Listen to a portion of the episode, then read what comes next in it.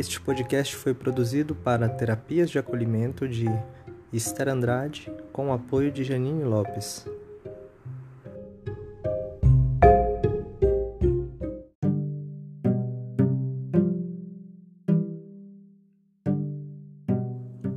Oi, eu sou Esther Andrade. Seja muito bem-vindo ou muito bem-vinda a este espaço de reflexão.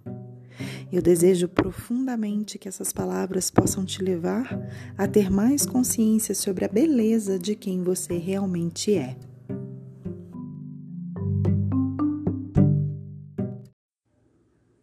Episódio de hoje: Como as crenças limitam a sua autocompaixão. Você conhece as suas crenças? Você sabe onde elas nasceram? Você sabe o que são crenças limitantes? Bom, eu vou começar então explicando para você o que são essas crenças. Essas crenças são pensamentos que cristalizamos em algum momento da nossa infância e que aceitamos como verdades imutáveis. De alguma forma, nós ficamos tentando confirmar essa crença, buscando nas pessoas e nas situações a confirmação dessas crenças. Eu vou dar um exemplo pessoal.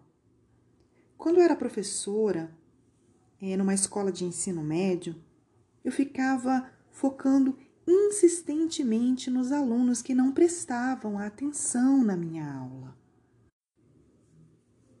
O que acontecia era que muitas vezes o meu ego teimava em achar que eu só era boa o suficiente se eu fosse uma unanimidade. Enquanto tiver um aluno que não presta atenção na minha aula, eu não vou sossegar, dizia eu tão ingenuamente. Quando eu lecionava na escola, eu queria que todos os alunos me aprovassem. Repito, todos os alunos. Até podia ser que 90% da escola me adorasse, mas eu não me contentava. E sabe por quê? Porque dentro de mim eu não me adorava e como isso se refletia externamente, mesmo que de uma forma mínima, era o suficiente para confirmar a minha crença de não ser boa o suficiente. E tome auto-julgamento. Que péssima professora eu sou, não consigo reter a atenção dos alunos. Eu pegava aquela pequena porção de desinteressados na minha aula e transformava em regra. Além do mais, existe dentro de nós todos uma lembrança inconsciente, lá da vida intrauterina, quando a gente era um bebê em formação dentro da barriga da mãe. Lá, nessa vida intrauterina, intrauterina, tudo era extremamente prazeroso e com condições favoráveis em todos os aspectos: temperatura, iluminação, alimentação balanceada, todos os nutrientes necessários para se formar um bebê. Essa memória nos leva a crer que podemos novamente ter toda aquela perfeição aqui na vida material, todo aquele 100%, toda aquela vida plena. Então, uma parte em nós busca aquele conforto pleno, acreditando que é possível reproduzi-lo na vida material. Mas infelizmente aqui fora as coisas são diferentes e à medida que crescemos, temos que lidar cada vez mais com os desafios da vida. Na vida intrauterina não há adversidades, o que é bem diferente aqui na vida real, material, fora do corpo da mãe. Bom, voltando à escola, eu dizia que ninguém gostava da minha aula quando o aluno se mostrava desinteressado, um único aluno. E é isso que fazemos na tentativa ilusória de controlar a nossa vida provocamos ou focamos na infelicidade para termos a impressão de que estamos controlando.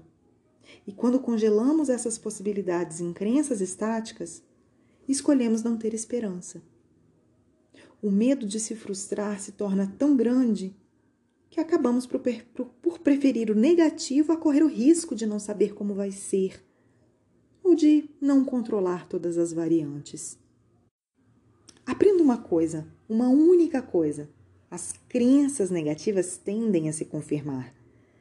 Não porque elas sejam verdade, não porque elas sejam verdadeiras, mas porque de alguma forma você acaba atraindo aquilo que crê e teme, inconscientemente claro.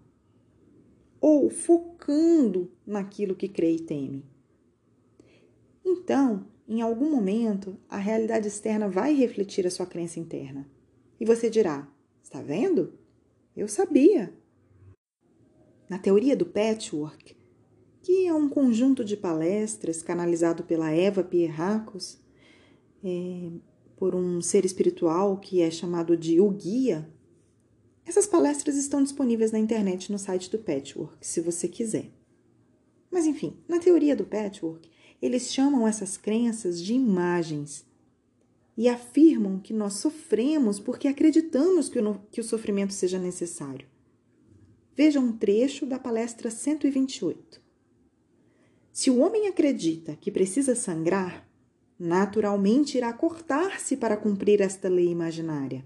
A alimentação que o homem atribui à vida e ao seu relacionamento com a vida sempre se resume a uma atitude arbitrária de ou isto ou aquilo. Palestra 128. Bom, essa ideia de cortar-se pode ser entendida como uma busca inconsciente pelo corte, uma forma de atrair magneticamente aquilo que você, em alguma situação traumática da vida, provavelmente na infância, cristalizou na psique como sendo real. Uma experiência traumática na infância pode fazer com que acreditemos que os acontecimentos futuros serão desenvolvidos sempre da mesma maneira, naquele mesmo jeito. Bom, naquele momento pode ter sido verdade, mas isso não significa que tem que ser sempre da mesma forma.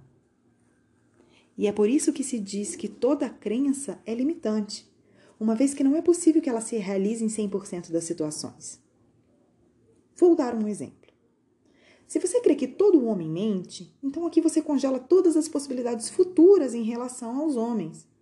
O que nunca será possível de se afirmar, porque cada homem é um e cada situação é uma. O máximo que podemos dizer é que um homem específico, em uma dada situação específica, se interpretado de uma maneira tal, mentiu. E mesmo que um homem tenha um histórico de contar muitas mentiras, um dia ele pode vir a se trabalhar no intuito de não mentir mais e ter êxito nessa empreitada. Ou mesmo que ele continue com a tendência de mentir. Pode ser que em alguma situação ele diga a verdade, nem que seja quando é do interesse dele. Enfim, o fato é que o amanhã não pode ser congelado em uma crença. As possibilidades da vida são infinitas, são móveis, fluidas. Não podem ser enquadradas em verdades temporárias.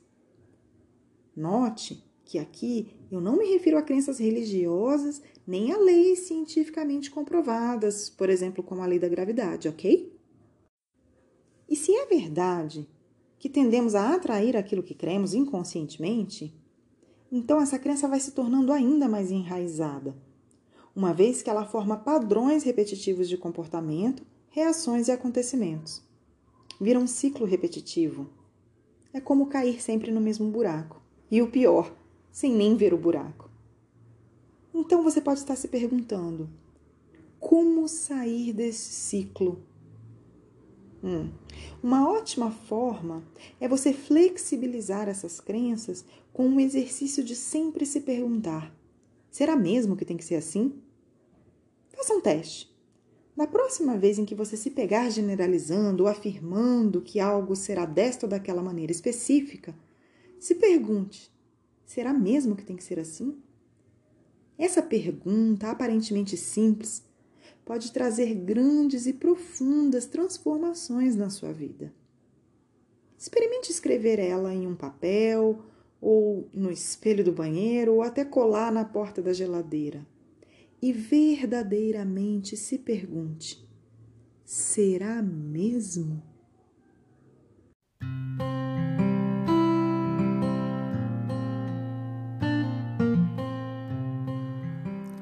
Se você gostou deste podcast, deixe aqui seu comentário e indique para alguém que possa se beneficiar dessas falas. Um abraço e até a próxima!